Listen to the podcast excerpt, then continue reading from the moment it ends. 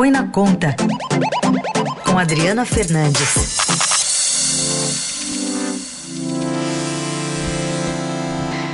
Tudo bem, Adri? Bom dia. Bom dia, Carol. Bom dia, Raik. Bom dia. Adri, queria que a gente começasse falando sobre é, o episódio de ontem, que foi a agressão de profissionais, de jornalistas, também do Grupo Estado, nessa manifestação, né, convocando atos antidemocráticos, que teve a presença do presidente da República. Falar de economia sem tocar nesse ponto, né? Eu trabalho com vida aqui na sucursal do jornal em Brasília há mais de 20 anos, um profissional exemplar e a gente é, tem trabalhado muito nos últimos nos últimos tempos para ver é, esse episódio. É realmente muito triste e o que a gente espera é que as pessoas que bateram é, no Dida e também atacaram outros jornalistas sejam é, é, punidos, né, por essa agressão. O triste é a gente ver que não houve reação é, da, das áreas, do, do, setor de segurança, tanto do Palácio como também é, da Polícia Militar do Distrito Federal. É, o detalhe também, acho que a gente acabou até não falando disso, Carol, o Dida e os outros repórteres, enfim, eles estavam ali numa área restrita. Não era, eles não estavam ali em meio aos manifestantes. Ainda que estivessem, não poderia ocorrer o que ocorreu, mas eles estavam numa área restrita. Quer dizer, esses aí é, que agrediram, de alguma forma tiveram acesso a essa área restrita, né, Adri? Sim, o DIDA, como a maioria dos fotógrafos que trabalha é, aqui em Brasília tem credenciamento no Palácio do Planalto e por isso tem acesso né à parte ao cercado de lado de dentro né? E foi um ataque é, que já partiu de, de antes né desse momento. E o mais é, surpreendente é a tentativa dos apoiadores do presidente Bolsonaro nas redes sociais é, tentarem é, passar a ideia de que não houve ataque com imagens anteriores e uh, posteriores ao ataque.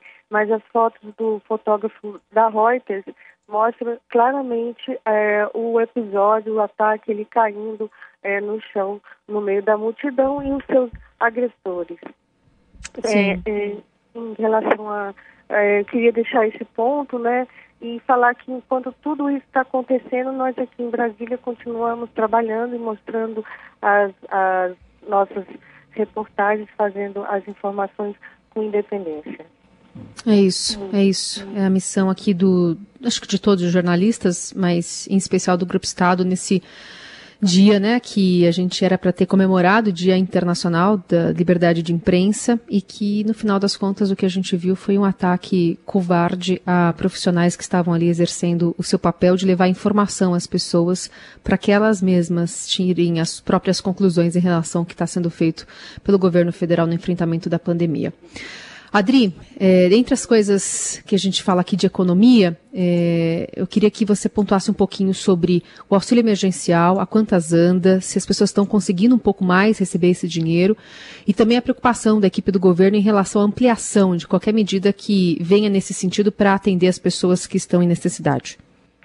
Sim, Carol. O auxílio emergencial, a gente vê o presidente nesse, nesse episódio, mas não vê a equipe dele realmente empenhada em é, resolver o problema do auxílio emergencial que não chega até as pessoas, até todos os é, beneficiados, né? Não chega, faz com que o trabalhador informal tenha que ir para as filas, né? Ah, e a gente vê um, uma, uma tentativa do governo de é, não é, buscar a solução, porque é, é muito fácil o ministro da Cidadania, da Cidadania Onyx Lorenzoni, dizer que as filas são da natureza do brasileiro, mas ele não está ouvindo, eu apurei é, é, junto a fontes do, da área técnica aqui em Brasília, de que ele não está ouvindo as sugestões e eles vão continuar tocando esse problema, tra traduzindo é, como se tivesse é, natural essa fila, vamos resolver e tocar até que a fila é, diminua. É impossível aceitar essa, essa, essa prática, é preciso ouvir os técnicos, para apontarem soluções, tem problema no aplicativo,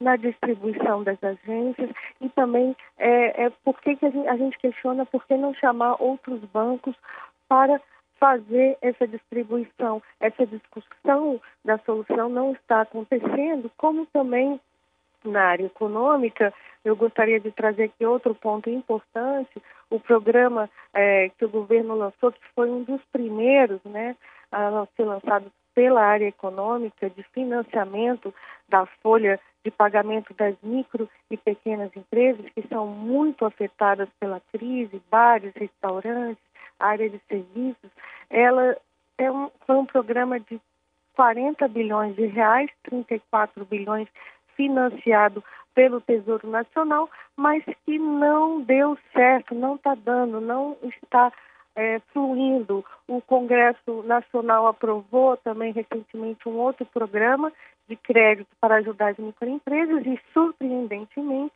o ministro da Economia, Paulo Guedes, ele em entrevista ao jornal Estado de São Paulo, fala em um terceiro programa que é um programa que, segundo ele, pela primeira vez, a Receita Federal vai, abre aspas, distribuir dinheiro para as empresas do Simples. Ele não dá muitos detalhes, mas diz que é, as empresas vão ser conectadas pela Receita Federal para receber o dinheiro, que vai ser até 30% do faturamento mensal por três meses. Paulo Guedes anuncia, comenta um programa que não está pronto e tem é, outros na mesa que não estão funcionando. É muita falta de eficiência, Carol e Raíssa.